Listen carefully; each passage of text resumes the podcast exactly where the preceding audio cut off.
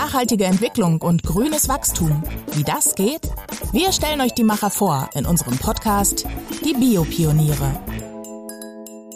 Hallo und herzlich willkommen bei den Biopionieren. Mein Name ist Katja Wehling von bioökonomie.de und wir sind heute in Lübeck zu Besuch bei Dr. Sebastian Rakas. Sebastian hat vor zwei Jahren Blue Seafood, bis vor kurzem aber Blue Biosciences gegründet mit seinem Kompagnon Simon Fabich.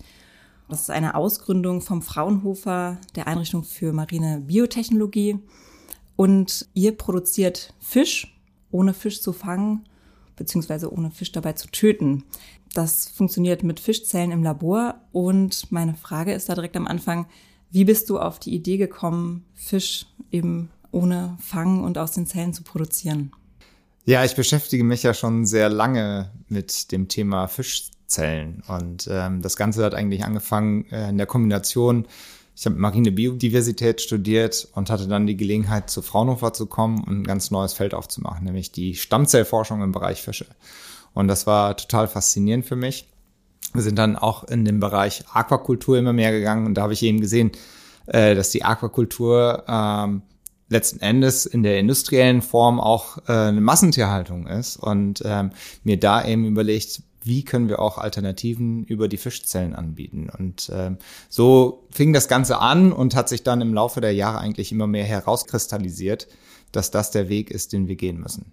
Wenn das funktioniert, dann ist das natürlich ein Riesenschritt, weil laut Welternährungsorganisation sind ja 90 Prozent der Fischbestände inzwischen maximal befischt beziehungsweise ja auch überfischt. Das heißt, irgendwie brauchen wir da eine neue Lösung, um eben das Gleichgewicht in den Meeren auch wieder herzustellen.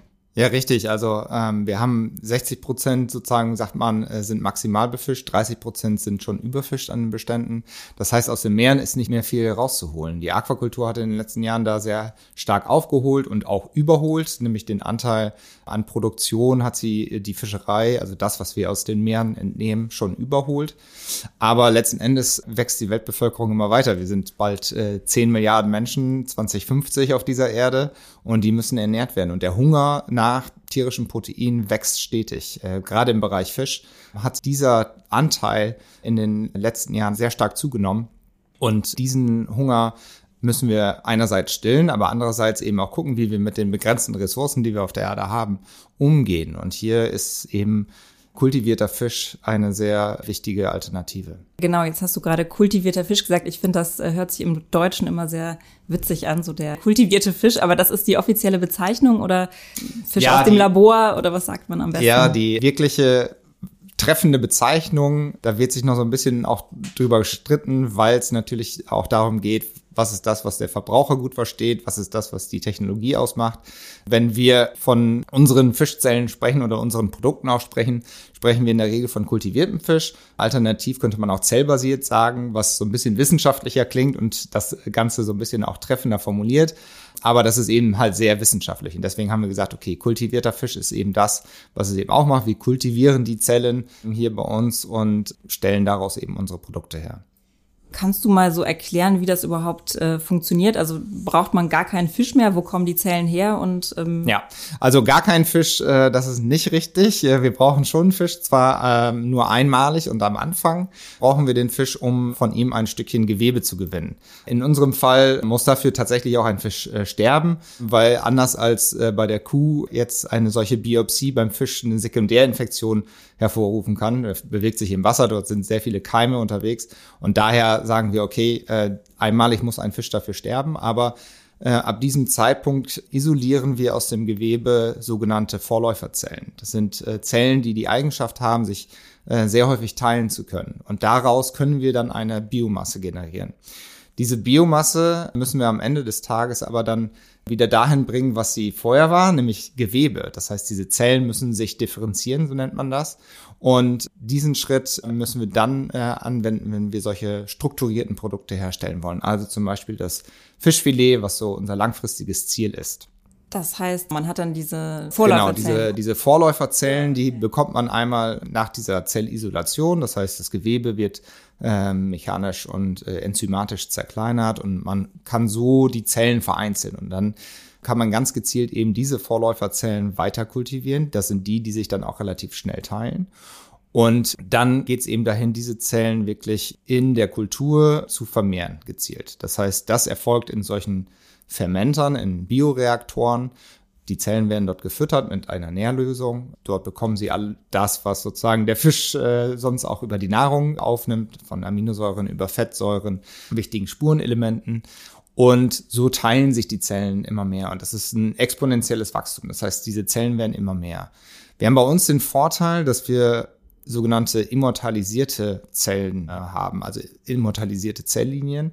Das heißt, diese Zellen sind unsterblich, die können sich immer weiter teilen, ohne dass sie altern.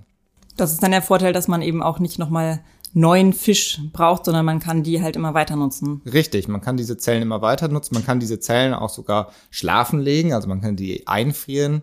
Das passiert, indem man sie mit einem Einfriermedium in einen äh, Stickstofftank packt. Das sind minus 196 Grad. Dort sind alle biologischen Prozesse dann angehalten und kann diese Zellen bei Bedarf dann eben wieder aus ihrem Winterschlaf rausholen und weiter nutzen. Und das ist natürlich ein Riesenvorteil, weil ab diesem Zeitpunkt diese Zellen für uns die Reserve sind, also die Ressource, die wir nutzen, um nicht wieder zum Fisch zurück zu müssen. Mhm. Eine Sache, die, glaube ich, relativ knifflig bei der ganzen Geschichte ist, ist das Nährmedium. Also da besteht ja auch bisher eben die Nährlösung aus fetalem Kälberserum zu einem großen Teil. Also das heißt, da ist dann ja doch wieder Tierleid im Spiel. Wie ist das beim Fisch? Also ich weiß das eben vom, vom Fleisch, da wird das dann noch genutzt und man sucht nach Alternativen. Gibt es da irgendwas, was man nutzen kann? Habt ihr da schon? Ja, also gefunden? da sprichst du einen wichtigen Punkt an, weil ähm, man muss, wenn man sozusagen historisch diese kurze Historie der zellulären Landwirtschaft, wie man das ganze Feld nennt, betrachtet, dann kommen viele der Technologien natürlich aus dem medizinischen Forschungsbereich. Dort werden die Zellen klassischerweise mit fetalem Kälberserum gefüttert, vor allen Dingen sozusagen im, im Forschungsbereich. Und ähm, die Suche nach Alternativen ist hier unter Hochdruck sozusagen. Und genau so ist es natürlich eben auch für den Fischbereich. Äh, interessanterweise, fetales Kälberserum kommt eben aus Kälbern, aus Rindern, funktioniert aber über eine sehr breite äh, Diversität an Zellen. Also nicht nur Rinderzellen, sondern andere Säugerzellen können damit gefüttert werden, auch Fischzellen werden damit gefüttert weil es ein, ein Cocktail ist an verschiedensten Faktoren, die in diesem FKS, wie man es abkürzt, enthalten sind. Und jetzt suchen alle Firmen, auch wir natürlich, nach Ersatzmöglichkeiten. Wir waren schon ähm, bei uns sehr erfolgreich. Wir konnten nämlich die Zellen auch schon ohne FKS kultivieren und sie sind trotzdem weiter gewachsen. Jetzt versuchen wir gerade diese Leistung der Zellen noch weiter zu pushen, dass sie dann auch wieder die Wachstumsgeschwindigkeiten erreichen, die sie vorher mit dem Standard sozusagen an fetalem Kälberserum hatten. Das heißt, der Weg dahin ist vorgezeichnet. Es ist möglich. Andere Firmen wie Mosamid aus den Niederlanden haben es für äh, Rinderzellen auch schon gezeigt, dass es möglich ist, diese Zellen auch ohne fetales Kälberserum zu kultivieren. Und es gibt auch in der Industrie, gehen wir wieder zurück sozusagen zur pharmazeutischen Industrie beispielsweise, serumfreie Alternativen. Na, das ist ja schon mal ein Hoffnungsschimmer, dass das funktioniert. Gibt es da eine Möglichkeit, das auch in einer Kreislaufwirtschaft äh, zu produzieren? Also Ziel von uns ist natürlich, äh, den ganzen Prozess so effizient wie möglich zu halten. Das heißt, wir wollen A, so wenig Abfall wie möglich produzieren. Das heißt, auch wenn wir jetzt beim Thema Medium zum Beispiel schauen, sind wir eben dabei, jetzt unser Medium so genau zu definieren, dass das maßgeschneidert ist für die Zellen. Die Zellen kriegen das, was sie wirklich am Ende des Tages auch verstoffwechseln. Natürlich fällt da immer Abfall an. Im Fall von Zellkulturen ist das meistens Ammonium äh, und Laktat. Und äh, diese Stoffe müssen dann aus dem System wieder entnommen werden. Hier schauen wir aber eben auch schon äh, jetzt nach Möglichkeiten, wie wir das Ganze auch recyceln können. Also wie können wir das Medium dann wiederverwenden? Und hier denken wir eben über Lösungen nach. Hier kommen auch wieder und das finde ich eigentlich eben auch das Spannende an der zellulären Landwirtschaft. So viele Technologien aus anderen Bereichen ins Spiel, weil wir kennen das aus der Kreislaufwirtschaft. Ich kenne das aus meiner eigenen Erfahrung im Bereich der Aquakultur. Dort gibt es die rezirkulierenden Aquakulturanlagen. Auch da werden Abfallstoffe von den Fischen produziert und diese werden gefiltert. Und die grundlegenden Ideen dahinter sind sicherlich was, was wir dann eben auch für unsere Kreislaufsysteme, die wir am Ende anstreben, nutzbar sind.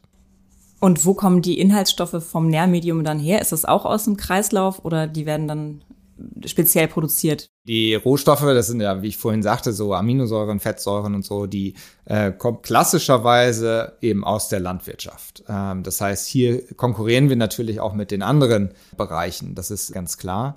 Aber auch hier passiert gerade eine ganze Menge. Es wird äh, geguckt und es gibt erste Firmen, mit denen wir auch in Kontakt stehen, die zum Beispiel über weitere Fermentationsprozesse aus Bakterien Aminosäuren synthetisieren lassen.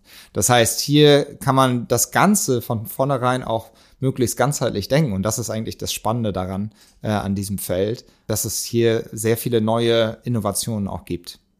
Was mich jetzt tatsächlich als Konsument interessiert, ist, wie bekommt man eigentlich dann die Charakteristika eines Fisches in diese Zellen? Haben die Zellen an sich schon Fischgeschmack oder ist es dann das Nährmedium, das da irgendwie eine Rolle spielt? Also wie kommt ja. der Geschmack in den Fisch? Ja, du hast so zwei wichtige Punkte äh, angebracht, nämlich einmal natürlich das, was die Zelle am Ende auch verstoffwechselt, ist ja auch das, was einen Teil des Geschmacks aufmacht. Letzten Endes, wenn man sich ein Fischfilet anguckt, sind da drei Zelltypen maßgeblich. Ja, das ist ähm, zu 80 Prozent ist es Muskelfleisch. Wir haben einen Anteil Fett im Fisch und je nach Fischart, es gibt sehr fettreiche Fische, wie die äh, Lachse beispielsweise, fettarme Fische, äh, wie den Karpfen oder auch Tilapien beispielsweise sind eher fettarme Fische. Und dann noch ein kleiner Teil ist sozusagen das Bindegewebe, was das Ganze zusammenhält. So. Und diese drei Zelltypen wollen wir jetzt in Kultur bringen Hauptsächlich natürlich Muskel, weil das ist der, der Hauptteil. Aber Fett, wissen wir alle, ist ein sehr wichtiger Geschmacksträger. Das heißt, für uns sind auch ganz wichtig, dass wir Fett in die Zellen bekommen. Ähm, entweder eben über Fettzellen selbst oder, und hier haben wir eine Technologie eben auch von Fraunhofer lizenziert, exklusiv für uns, indem wir zum Beispiel den Anteil an Fettsäuren in den Zellen signifikant erhöhen können. Aber Geschmack ist nicht nur Fett, sondern das ist eine riesengroße Vielfalt an verschiedenen flüchtigen und nicht flüchtigen Aromastoffen. Und äh, das ist eine ganz eigene Wissenschaft für sich.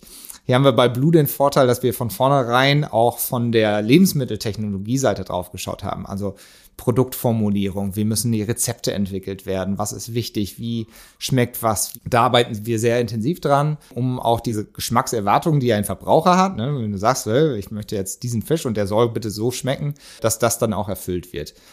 Am Ende des Tages wollen wir, dass das zu 100 Prozent von den Zellen kommt. Aber der Weg dahin ist natürlich mit verschiedenen Zwischenschritten erstmal zu machen, bis wir da wirklich sozusagen den 100 Prozent Geschmack nur rein durch die Zellen bekommen.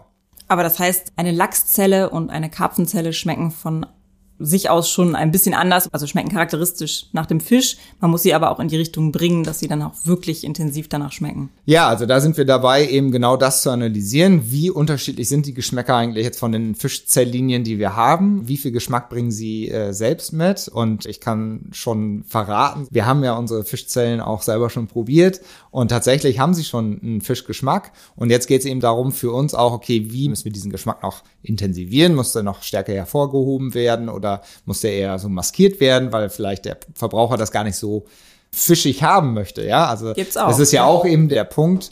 Es soll ja nicht fischig schmecken, sondern es soll nach Fisch schmecken oder nach der Spezies, die ich da äh, gerne haben möchte. Ja, richtig.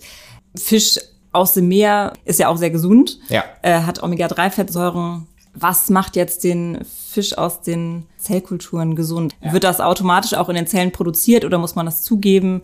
Brauchen wir das überhaupt oder könnte man das vielleicht auch alles pflanzlich herstellen? Ja, wie gesagt, also am Ende des Tages produzieren wir das, was wir vom Fisch aus den Meeren auch kennen. Ja? Nur, dass wir es unter sehr kontrollierten Bedingungen herstellen können. Und das ist eben auch der große Vorteil. Du hast gesagt, Fisch ist gesund. Ja, es ist ein sehr gesundes Lebensmittel, aber wir stehen zunehmend vor der Herausforderung, dieses Lebensmittel auch gesund zu erhalten. Dadurch, dass wir unsere Ozeane immer stärker verschmutzen. Ganz großes Thema momentan ist ja auch Mikroplastik, was sich auch in den verschiedensten Organismen wiederfinden lässt. Aber es kommen weitere Belastungen hinzu. Und das ist eben der Punkt, wo wir sagen, okay, mit unserem System wir kontrollieren alles, wir haben keinerlei Mikroplastik, wir haben keinerlei Schwermetalle oder sonst irgendwelche Schadstoffe drin, äh, keine Antibiotika. Das heißt, diese kontrollierten Bedingungen schaffen für uns die Möglichkeit, ein wirklich sehr gesundes Produkt herzustellen. Und dass wir dann eben durch eine Technologie wie Anreicherung von Omega-3-Fettsäuren in den Zellen sogar nochmal eine Stufe nach oben bringen können.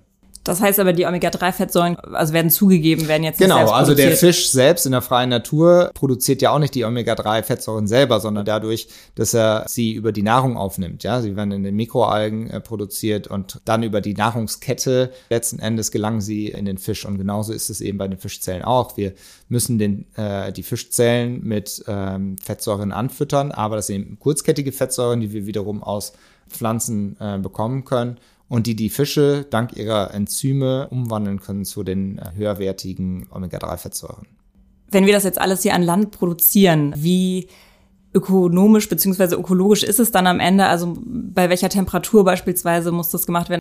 Also ähm, Fische sind ja poikilotherm, das heißt, sie passen sich der Umgebungstemperatur an. Wir haben bei uns äh, im Portfolio die Arten, die sich bei Raumtemperatur kultivieren lassen. Das heißt, rund 20 Grad brauchen wir für unsere Zellen im Inkubator, also in diesen Brutschränken, in denen die Zellen gut wachsen können oder auch in den Bioreaktoren. Und das ist für uns natürlich wiederum ein Vorteil, dass wir eben nicht heizen müssen auf 37 Grad. Genau, das geht zur Frage hin, how much is the fish am Ende? also der erste Burger hat 250.000 Euro gekostet, Ja. der im Labor gezüchtet wurde. So ist die Zahl. Wie sieht das beim Fisch aus? Also kann man sich den am Ende auch leisten oder ist das dann ein Luxusprodukt, was eigentlich nur für Nein, unser Ziel ist es natürlich, dass das ein Produkt ist, das für jeden verfügbar ist und das sich auch jeder leisten kann. Ob man am Ende eine Preisangleichung schafft, wie sie jetzt heute existieren, das sei mal dahingestellt, weil grundsätzlich denke ich, werden wir eh auch einen Preisanstieg in den Lebensmitteln, das sehen wir jetzt eh schon sehen, aber unser Weg ist ganz klar, der Preis geht eindeutig nach unten und das sieht man ja auch 2013, du hast es gerade gesagt, das waren so 250.000 Euro, glaube ich, äh, roundabout für den Burger, was Mark Post ausgerechnet hatte mit natürlich all den Verbrauchsmaterialien und dem großen Aufwand, den es bedeutet hat, das herzustellen. Mittlerweile können die Firmen hier schon sehr, sehr viel günstiger produzieren und sehr, sehr viel günstiger heißt, Firmen wie Future Meat Technologies beispielsweise können jetzt schon Hühnchen Chicken Nugget für 5 Dollar produzieren. Das heißt, man sieht, wie schnell eigentlich diese Preise runtergehen. Und das ist natürlich auch der Weg, den wir bei uns sehen. In der Fleischzellkultur gibt es ja schon einige Firmen. Beim Fisch seid ihr die einzigen in Deutschland beziehungsweise auch in Europa. Ja. Warum gibt's da nicht mehr? Also es gibt ja auch, ich glaube, in den USA noch eine Handvoll, aber ähm, Ja. das ist ja eigentlich ein sehr lukratives Geschäft jetzt, wenn das schon so auf einem guten Weg ist. Das stimmt. Und ich würde denken, ohne mich da jetzt selbst irgendwie äh, äh, hochstellen zu wollen, liegt es daran, dass es einfach nicht so viele Experten in diesem Bereich gibt. Wenn man sich anschaut, wie viele dieser Firmen aufgestellt sind, da kommen eben die Gründer eher dann aus dem medizinischen Forschungsbereich. Und bei Fischzellen bedarf es eben auch einer gewissen äh, Erfahrung schon. Und aus diesem Grund gibt es bislang auch erst so wenige Firmen. Und das ist für uns natürlich ein großer Vorteil. Wir können jetzt den Markt hier auch in, in Europa bespielen. Weltweit gibt es äh, rund zehn Firmen, stetig mehr werdend. Und das finde ich auch gut, dass da mehr Firmen dazukommen. Aber dennoch insgesamt halt sehr überschaubar. Und was ist so eure Prognose beziehungsweise eure Vorstellung, wann ihr mit dem ersten Produkt wirklich dann im Supermarktregal landet? Also wir wollen ähm, möglichst schnell auch in den Markt aus verschiedenen Gründen. Der eine Grund ist, uns ist A, das Anliegen, diese Technologie dem Verbraucher auch zu zeigen und früh mitzunehmen. Hey, das ist das, was neu ist und so produzieren wir das, so wird es hergestellt, um hier auch sozusagen die Befürchtungen oder Ängste abzubauen. Andererseits haben wir eben auch einen Weg in den Markt, der über Hybridprodukte, das heißt also, indem wir eine Mischung haben aus unseren Zellen und pflanzlichen Bestandteilen, bis hin zum großen heiligen Gral, nämlich dem vollständigen Fischfilet. Wir sind jetzt so weit, dass wir diese ersten Hybridprodukte herstellen können. Und uns geht es jetzt eben darum, die jetzt noch ein bisschen weiter zu verfeinern, aber vor allen Dingen auch den Zulassungsprozess zu beschreiten. Und dafür ist- brauchen wir Daten einerseits und wir müssen natürlich andererseits eben mit den Behörden im engen Austausch sein darüber, okay, was braucht ihr genau, was müssen wir liefern, damit wir auch am Ende des Tages sagen können, hey, das ist ein sicheres, gesundes Lebensmittel. Ja, welche Hürden gibt's denn da, was die Regulatorik angeht? Also habt ihr da Schwierigkeiten, das auf den Markt zu bringen oder? Nee, Was also äh, was heißt Schwierigkeiten auf den Markt zu bringen? Die Hürde daran ist, dass die Behörden, für die ist das natürlich auch eine neue Technologie. Ähm, und sie müssen jetzt verstehen, welche Bedarfe gibt es eigentlich aus Lebensmittelsicherheit äh, zum Beispiel, um dann auch ein bestmögliches Produkt äh, zulassen zu dürfen. Bisher ist es so, in der EU beispielsweise haben wir eine Regulation, die nennt sich Novel Food. Das heißt, für alle Lebensmittel, die jetzt irgendwie ganz neu auf den Markt kommen, die, wo Bestandteile drin sind, die so noch nicht zugelassen worden sind, müssen durch diese Novel Food Prozess gehen. Andererseits haben wir jetzt hier eine Technologie, die Produkte äh, nutzt, die zellbasiert sind. Und das kennt man bislang eigentlich nur aus dem Pharmabereich. Da haben wir aber natürlich sehr hohe Auflagen, weil diese Produkte sollen am Ende sozusagen im Menschen angewandt werden. Da haben wir einen Unterschied zu reinen Lebensmittelproduktion. Und das jetzt zu verknüpfen, das ist jetzt so die Herausforderung auch für die Behörden, die jetzt gucken müssen, okay, was nehme ich aus welchem Bereich raus, was muss ich nehmen, damit am Ende das dann auch gut funktioniert. Und hier haben wir gerade in Europa eine Vereinigung gegründet, äh, zusammen mit anderen Firmen wie Mosamed oder LF Farms, um hier mit den Behörden direkt in den Austausch zu treten und auch möglichst mit einer Stimme zu sprechen, damit es nicht zu Verwirrungen kommt. Was benutzt ihr jetzt und was benutzen die anderen und warum ist das unterschiedlich? Sondern dass wir hier gleich gemeinsam daran arbeiten, um das Thema dann auch bestmöglichst voranzubringen. Und ihr habt aber auch schon mit Restaurants zusammengearbeitet oder ist das sozusagen der erste Schritt auch auf den Markt oder wie? Also weil also genau das, das Interesse von Restaurants ist wirklich sehr groß und von daher sind wir da schon im Austausch, aber solange wir keine Produkte zugelassen haben, dürfen wir sie natürlich auch nicht in den Verkehr bringen. Das heißt, wenn wir Produkte äh, verkosten, dann machen wir das nur bei uns intern und das ist es. Aber wir sind im Austausch mit den Restaurants, weil die auch sagen, hey, das ist eine spannende Technologie, das finden wir total toll. Auch mit all den Vorteilen, die kultivierter Fisch mit sich bringt. Das ist auf jeden Fall was, was wir sehr gerne bei uns in die Karte mit aufnehmen würden. Insofern ist das für uns zusätzliche Motivation zu sagen, ja, das ist der Weg, den wir da gehen wollen. Und äh, gibt es da schon irgendwelche Zahlen oder Forschungen zur Akzeptanz bei den Konsumenten? Ob man das jetzt irgendwie auch wirklich so aus dem Fisch aus dem Labor, möchte man das essen? Mhm. Also ähm, weltweit gibt es schon äh, erste Studien dazu tatsächlich. Ähm, in Europa ist nur äh, sehr wenige Studien. Erste Studien überwiegend noch zu kultiviertem Fleisch. Die zeigen aber ein zunehmendes Interesse und auch eine zunehmende Akzeptanz. Vor allen Dingen dann, wenn man, und das hat man in einigen Studien untersucht, auch über die Technologie aufklärt. Das heißt, vorher waren die Verbraucher vielleicht eher skeptisch und haben das abgelehnt und danach waren tatsächlich auch 50, 60 Prozent eher bereit zu sagen, ja, das würde ich tatsächlich mal ausprobieren wollen.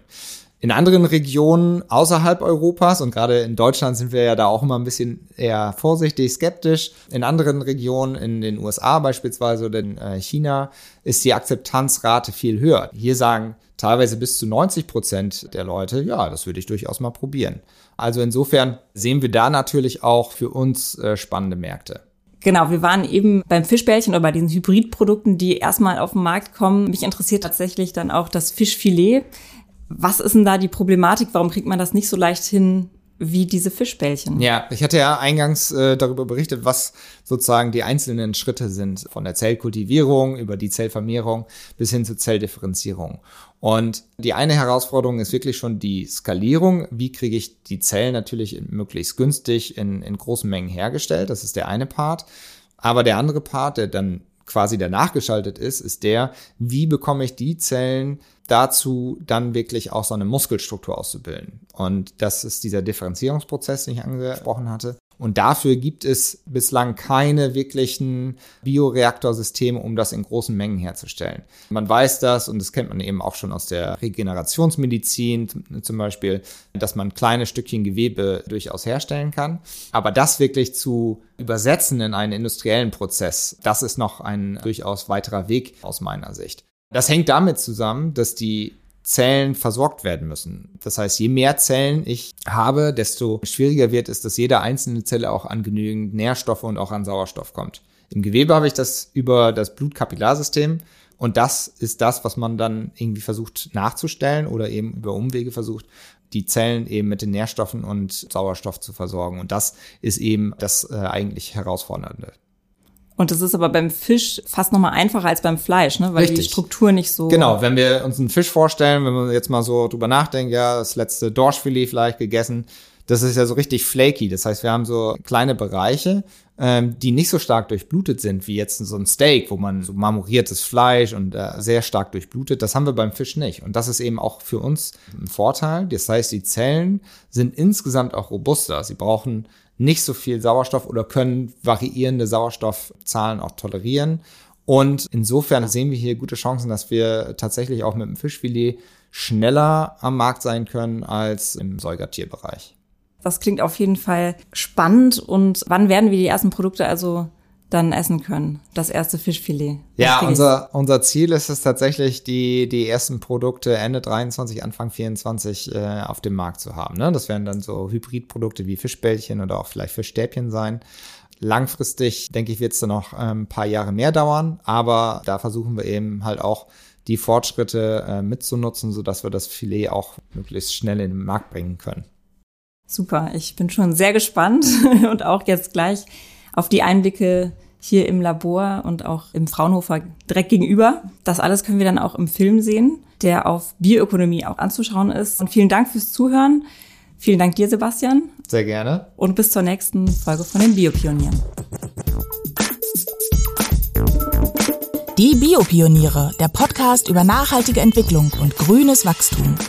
Mehr zum Thema, weitere Podcast-Folgen und spannende Videos auf bioökonomie.de.